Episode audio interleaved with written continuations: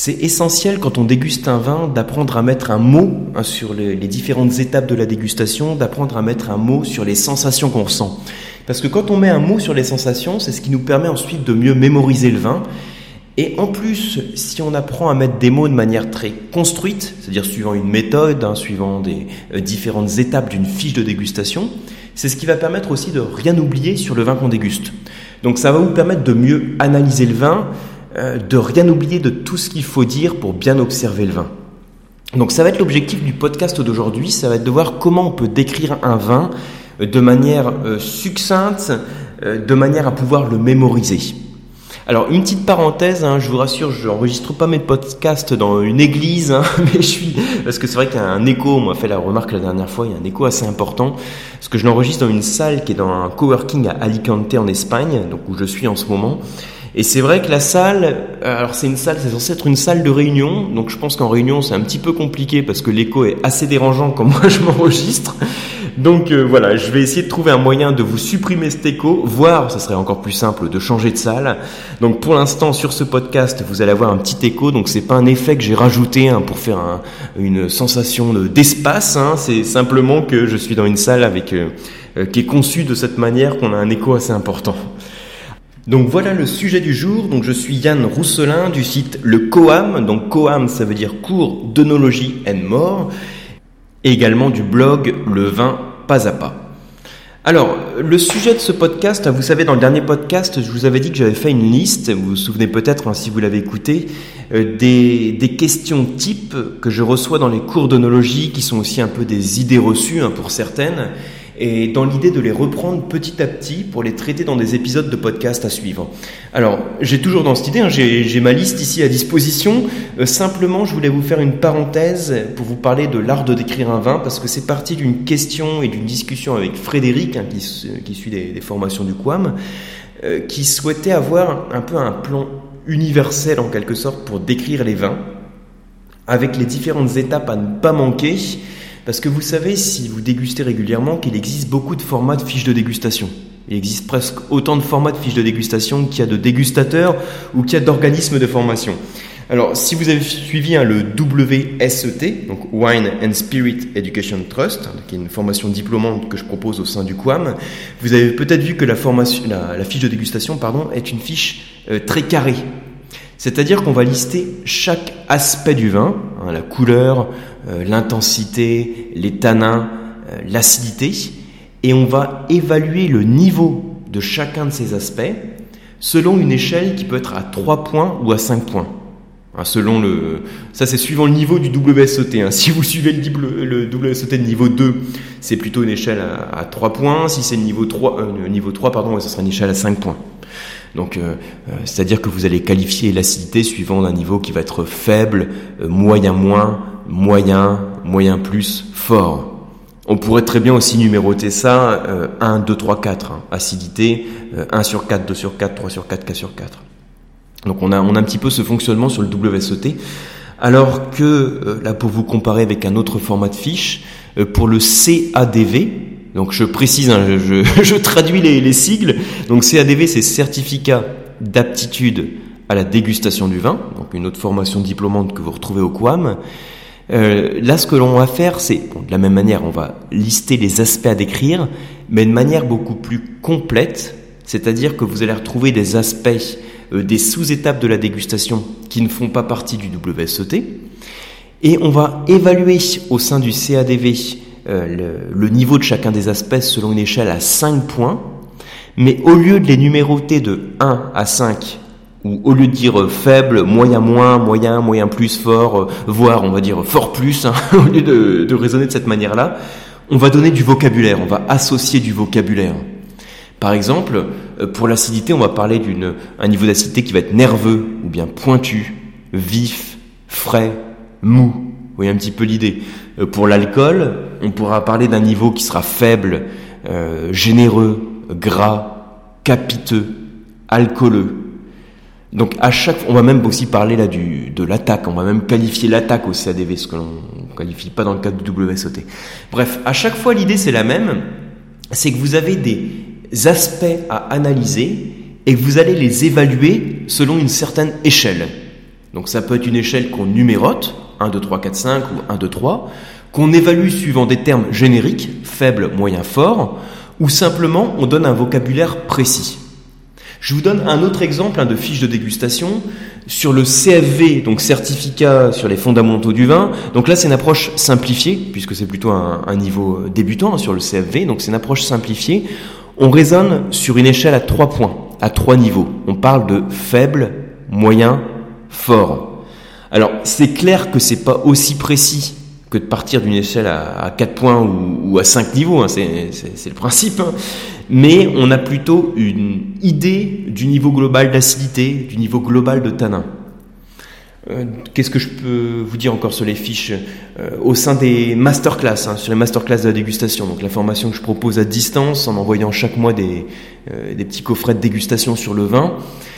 donc là, on a une fiche que j'ai faite de manière relativement simplifiée vous avez une échelle à 3 ou 4 points avec un vocabulaire qui est associé. Donc là, je mets pas 1, 2, 3, 4, je mets un vocabulaire type parce que ça permet de parler plus facilement du vin. Donc c'est une fiche par contre que je vais faire évoluer là très rapidement, je pense sur la prochaine masterclass de septembre. Hein. là, si on est dans les temps pour l'édition de la fiche, vous recevrez la nouvelle euh, fiche pour ceux qui sont abonnés masterclass. Donc là, je vais la faire un petit peu plus complète. Mais euh, finalement, la seule différence qu'on a entre le WSOT, le CADV, le CAV ou, n'importe quel organisme hein, ou n'importe quelle fiche de dégustation que vous utilisez, c'est qu'on a un aspect, une sous-étape de la dégustation qu'on va analyser et on va l'évaluer selon différentes échelles. Donc une échelle qui est plus ou moins précise, donc s'il y a 3 points ou 5 points, c'est clair qu'on va être quand même plus précis dans l'analyse si on a 5 points plutôt que 3. Et dans certains cas, plutôt que de numéroter avec des chiffres euh, pour dire acidité faible, ça va être 1, acidité forte 4, ou bien euh, euh, plutôt que de mettre des termes génériques comme faible, moyen moins, moyen plus, fort, on va mettre un vocabulaire associé. Alors l'intérêt de mettre un vocabulaire qui est associé précisément à une étape de la dégustation, c'est que ça permet de décrire plus facilement le vin.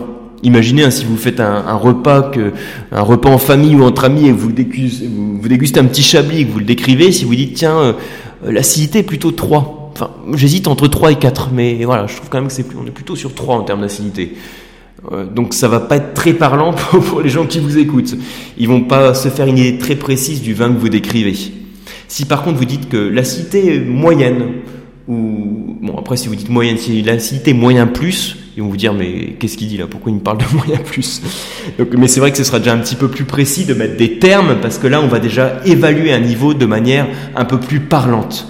Mais si au lieu de dire moyen plus, moyen plus, pardon, vous dites par exemple euh, l'acidité plutôt vive ou l'acidité ou le vin est nerveux, là ça va être encore plus précis.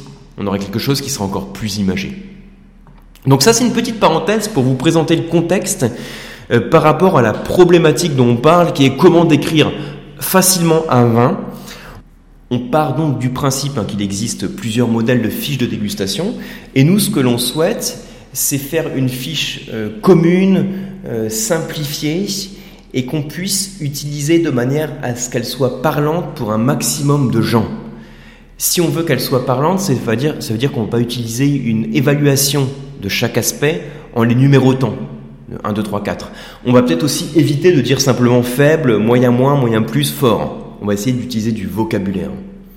Alors, vous voyez que le point commun, euh, déjà qu'on a entre toutes ces fiches qui existent, et puis d'autres fiches que vous utilisez peut-être chez vous, ou avec d'autres organismes, que vous trouvez sur Internet ou dans des bouquins de sommellerie, le point commun qu'on a, c'est que de toute façon, on suit toujours tous les mêmes étapes pour déguster. Hein, déjà, voilà, on a un point qui est rassurant, c'est qu'on a tous la même démarche de dégustation.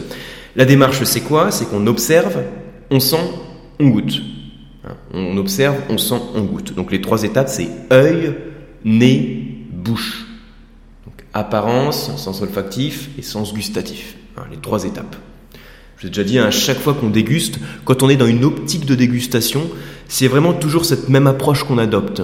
Si vous faites des dégustations de spiritueux, hein, donc des whisky, des rhums, euh, si vous faites une dégustation de bière, euh, si vous faites une dégustation d'huile d'olive, de café, à chaque fois vous avez cette même approche qui consiste à utiliser vos sens pour décrire le produit que vous dégustez. Et donc les trois étapes sont toujours les mêmes, c'est visuel, olfactif, gustatif. Si je déguste une bière, je vais observer l'intensité de la couleur, la nuance de couleur, la mousse, la compacité, la tenue de la mousse, les arômes, est-ce qu'elle est plus ou moins houblonnée, quels sont les arômes d'épices, d'agrumes, etc. que je peux retrouver. Et en bouche, on va analyser aussi la texture, le niveau d'amertume, d'acidité éventuellement. Donc tout ça, ce c'est toujours la même démarche de dégustation qu'on adopte. Donc ça, c'est le point commun qu'on a entre toutes les fiches. Donc ça veut dire que si on veut élaborer une fiche commune qui soit parlante pour un maximum de personnes, il va falloir de toute façon suivre ces différentes étapes. Et ensuite, on va voir comment évaluer chacune des étapes de manière à ce que ce soit suffisamment parlant. Alors d'ailleurs, je viens de reprendre ici hein, le message de, Frédéric pour vous dire comment on formule un petit peu la problématique. Donc il y a un exercice, euh, Frédéric me disait, il y a un exercice qui n'est pas évident au niveau des fiches. Euh, ça va être de transformer euh, toutes les fiches de dégustation que l'on peut avoir, suivant la méthode du CADV, du WSOT ou, du WSOT, en un petit paragraphe de, test, de texte, pour que euh, le compte-rendu qu'on fasse à la dégustation soit plus vivant qu'une suite de critères. Donc, comment on peut faire ça? Déjà, on va voir quels seraient les critères. Donc, les recommandations que je vous donnerais, si vous prenez des notes sur des vins et que vous voulez faire en sorte d'avoir des notes qui soient, on va dire, relativement simples et compréhensibles par tout le monde, c'est déjà de faire en sorte de suivre systématiquement les trois étapes je l'ai déjà dit à l'instant, mais je le redis. Donc, sur votre fiche, sur votre bout de papier, sur votre téléphone, sur le, support sur lequel vous prenez des notes sur les vins, vous allez déjà avoir ces trois étapes de base qui sont œil, nez, bouche. Ensuite, si le but c'est de faire en sorte que vos commentaires de dégustation soient le plus parlant possible pour le plus grand nombre de personnes, ce qu'il faut faire, c'est pas cocher des cases euh, et ne pas reporter simplement des chiffres qui évaluent le niveau de chacune de sous-étapes, mais ça va être d'indiquer des termes précis. Hein, par exemple, vous allez écrire la robe du vin est rubis foncé, au lieu de mettre euh, intensité 4 ou intensité moyen plus, par exemple. C'est sûr que là, vous aurez quelque chose qui va être beaucoup plus vivant et plus universel à comprendre. Alors, il y a une chose aussi sur laquelle je voulais insister qui est hyper important, et je suis surpris de voir qu'il y a plusieurs formats de fiches de dégustation qui en font pas mention, c'est que au-delà des trois étapes que vous allez systématiquement mentionner pour décrire votre vin, c'est important d'avoir une partie conclusion. Parce que, en quelque sorte, la conclusion de votre fiche, c'est ce qui permet de dire l'interprétation que vous avez du vin, l'interprétation des différentes étapes. Parce que c'est bien beau de décrire le vin, comme on le fait sur les étapes œil, nez, bouche, mais au-delà de décrire le vin, il faut le décrypter, vous savez que si vous suivez les podcasts ou les cours, hein, j'aime bien parler de ces deux étapes de décrire puis décrypter. Donc il y a une partie décrire où simplement on va, si vous voulez, retranscrire, hein, transposer ce que nos sens nous indiquent sur le vin, et une partie qui commence, qui consiste à décrypter, donc d'interpréter chacune des choses que l'on observe sur le vin. Et là, d'ailleurs, il y a quelque chose qui est assez compliqué dans la dégustation, et vous le savez sûrement si vous dégustez régulièrement, c'est que la partie description, elle devrait être euh, complètement euh, dissociée de l'appréciation qu'on a d'un vin. Ça veut dire aussi qu'il faudrait ne pas avoir d'a priori, de jugement a priori hein, sur le vin qu'on va déguster. Il faut pas être trop euh, buveur d'étiquette.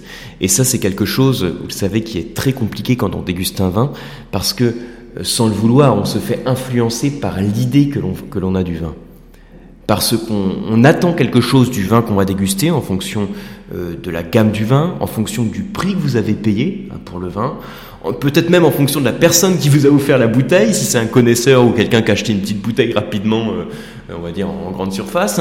Donc à chaque fois, vous allez avoir un a priori sur le vin qui va vous influencer pour la partie description du vin. Alors que normalement, pour cette partie description, il ne faudrait absolument pas être influencé, il faudrait être le plus objectif possible. Mais ça, vous savez que malheureusement, en pratique, hein, dans la dégustation, tout est dans la tête, hein, comme disait euh, Frédéric Brochet, euh, dont j'ai déjà parlé sur ce podcast et dans des formations euh, qui avaient montré, mais d'ailleurs intuitivement vous le savez, quand vous dégustez régulièrement vous le savez aussi, que c'est très facile d'être influencé par ce qu'on attend du vin, même pour les plus grands professionnels du vin. Je, je mets à l'épreuve n'importe quel sommelier de donner une dégustation qui soit complètement objective d'un vin qui décrit, euh, vous savez qu'il y avait donc ce qu'avait fait Frédéric Brochet, hein, c'est qu'il avait fait déguster euh, différents vins et notamment des vins blancs qui étaient euh, qui avaient un colorant rouge, donc on croyait que c'était un, vin rouge hein, quand on l'observait de manière visuelle. Et c'est un colorant qui était complètement neutre, c'est-à-dire qu'il apportait aucun arôme au vin, il changeait en aucun cas son profil gustatif, son niveau d'acidité, sa structure en tanin, rien du tout. Hein. C'était simplement un colorant neutre que l'on apportait au vin. Et les étudiants dégustateurs qui goûtaient ce vin euh, donnaient des qualificatifs en termes d'arômes qui étaient liés au vin rouge, qui c'était plutôt des arômes qu'on retrouvait dans les vins rouges, parce qu'ils étaient complètement influencés par ce qu'ils attendaient du vin. c'est une petite parenthèse, mais je préfère le, préciser pour vous dire que la dégustation, ça reste toujours une école d'humilité. On n'a jamais fini de se former. Le vin, c'est extrêmement euh, vaste, extrêmement complexe, et c'est ce qui le rend passionnant. Mais surtout, il faut jamais se dire qu'on a fini de se former. Alors, je reviens donc euh, à nos moutons et à nos fiches de dégustation. Donc, je vous disais, ce qui est important, c'est d'avoir une partie conclusion qui permet de euh, l'interprétation des différentes étapes de la dégustation. Et dans cette partie conclusion, vous allez vous prononcer sur le niveau de qualité du vin. Est-ce que c'est un vin qui vous paraît excellent, euh, qui vous paraît moyen, qui vous paraît décevant? Vous pouvez aussi, dans cette partie conclusion, vous, prononcez sur le potentiel du garde du vin. Donc qu'est-ce que c'est le potentiel euh, de garde d'un vin? C'est le temps pendant lequel vous allez pouvoir le garder dans votre cave. Et ça, c'est quelque chose qui est difficile à évaluer parce que vous allez me dire, bah, ça dépend aussi de la qualité de la cave. Hein. Ça dépend pas que du vin. Si vous avez une cave qui est à 25 degrés toute l'année, vous n'allez pas garder vos bouteilles très longtemps. Alors que si vous avez une cave à 16 degrés toute l'année avec un, une hygrométrie de 75%, euh, là, vous allez beaucoup plus, euh, et dans l'obscurité d'ailleurs, vous allez beaucoup mieux les faire vieillir. Mais ce que vous pouvez donner pour le potentiel de garde, c'est simplement euh, un niveau indicatif. C'est-à-dire, est-ce que selon le vin que vous dégustez maintenant, est-ce que vous considérez que c'est plutôt un vin à faire vieillir ou bien est-ce que c'est plutôt un vin à boire maintenant? Et ces deux points, donc le niveau de qualité du vin et le potentiel de garde, ça dépend complètement des différentes étapes de la dégustation. Donc je répète hein, cette partie de la fiche de dégustation qui est très importante, la conclusion, donc euh, le niveau de qualité du vin, potentiel de garde, c'est en quelque sorte la phase d'interprétation que vous faites du vin. Et d'ailleurs, pour cette partie évaluation de la qualité, hein, je vous dis qu'on peut euh, simplement qualifier le, euh, le, niveau de qualité du vin, est-ce qu'il est excellent, est-ce qu'il est bon, est-ce qu'il est fameux, est-ce qu'il est décevant? Vous pouvez également procéder en mettant une note pour le vin. Certains dégustateurs procèdent de cette manière-là. Vous mettez une note sur 10 ou une note sur 20. Certaines euh, critiques de dégustation procèdent de cette manière-là parce que c'est très pratique. Ça va permettre de finalement de classer facilement les vins suivant leur niveau de qualité. Après, je constate quand même que d'un dégustateur à l'autre, euh, vous pouvez avoir des disparités dans la manière de faire le classement des vins. Je vous donne un exemple.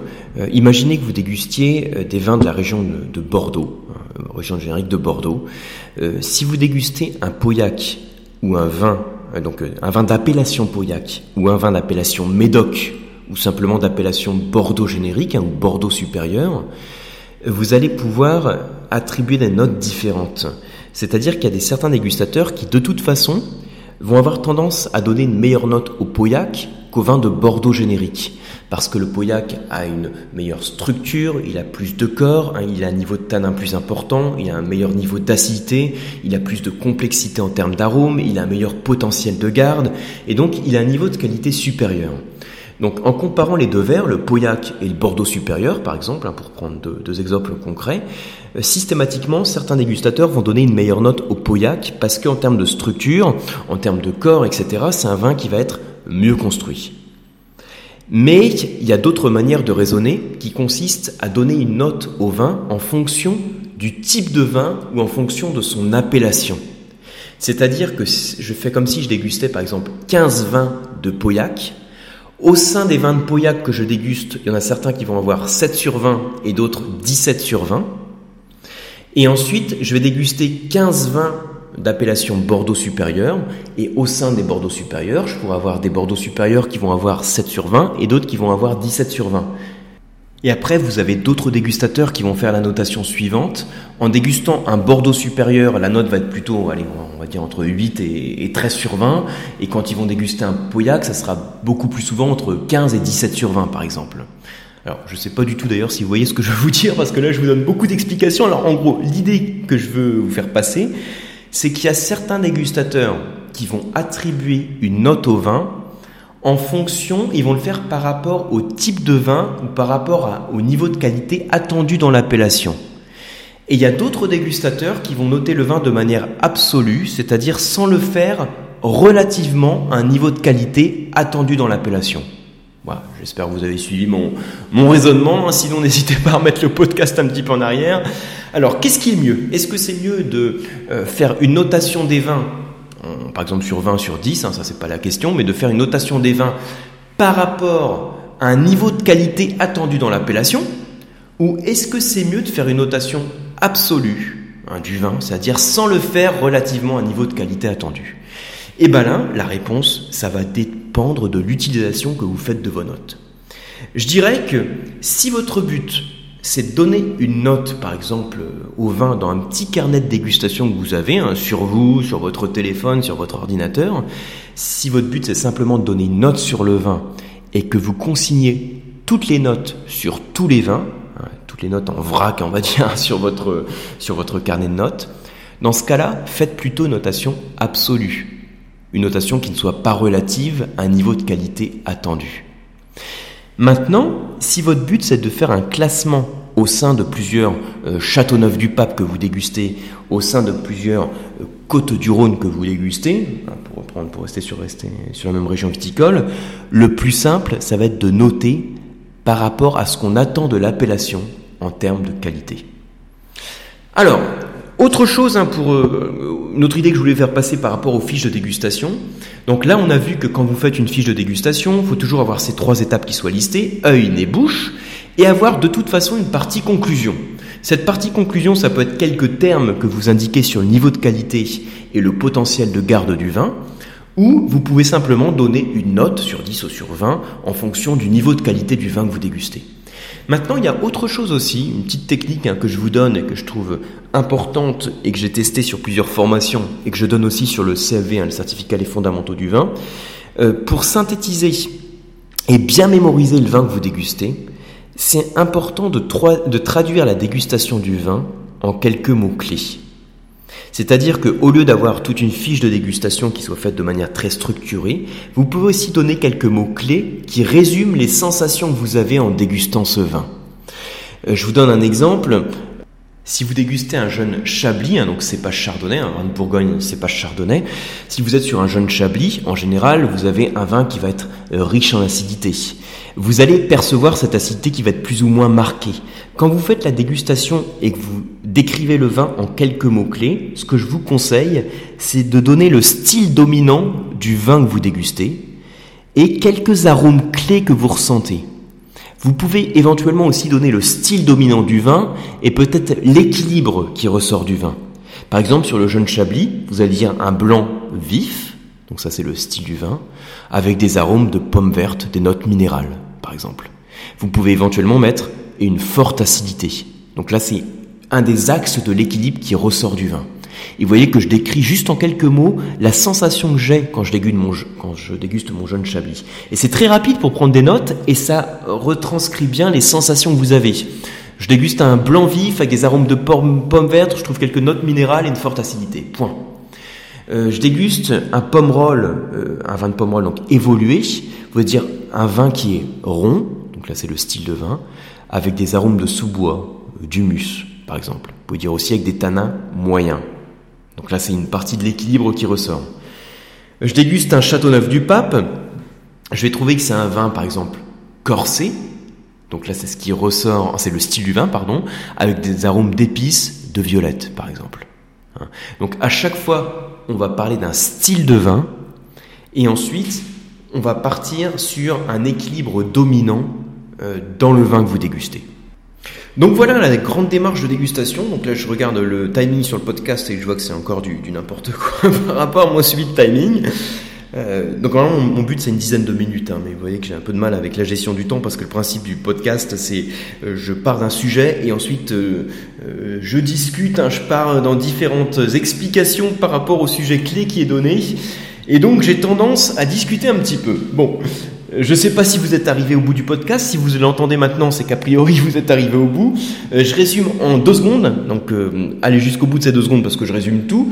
Euh, quand vous faites une fiche de dégustation, les étapes clés, bien sûr, c'est œil, nez, bouche. N'oubliez pas aussi de mettre tout le temps la phase de conclusion, hein, qui peut être une note ou simplement qualifier le niveau de qualité du vin et éventuellement son potentiel de garde. Et je vous recommande aussi de mettre euh, quelques mots clés qui traduisent les sensations principales que vous inspire le vin. Je vous ferai un prochain podcast où je vous parlerai un petit peu des styles de vin. J'en ai déjà parlé à d'autres occasions, mais de faire de manière de plus euh, concise possible euh, comment attribuer un style au vin que vous dégustez. Donc voilà pour cette, ce podcast hein, sur l'art de décrire un vin, en espérant que vous ayez appris des choses sur le vin. J'espère vous retrouver très rapidement sur les cours d'onologie du COAM, donc n'hésitez pas à faire un tour sur le, sur le site, hein, c'est lecoam.eu.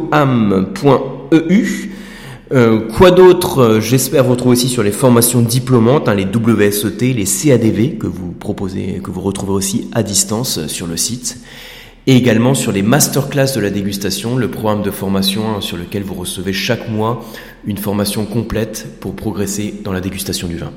À très bientôt.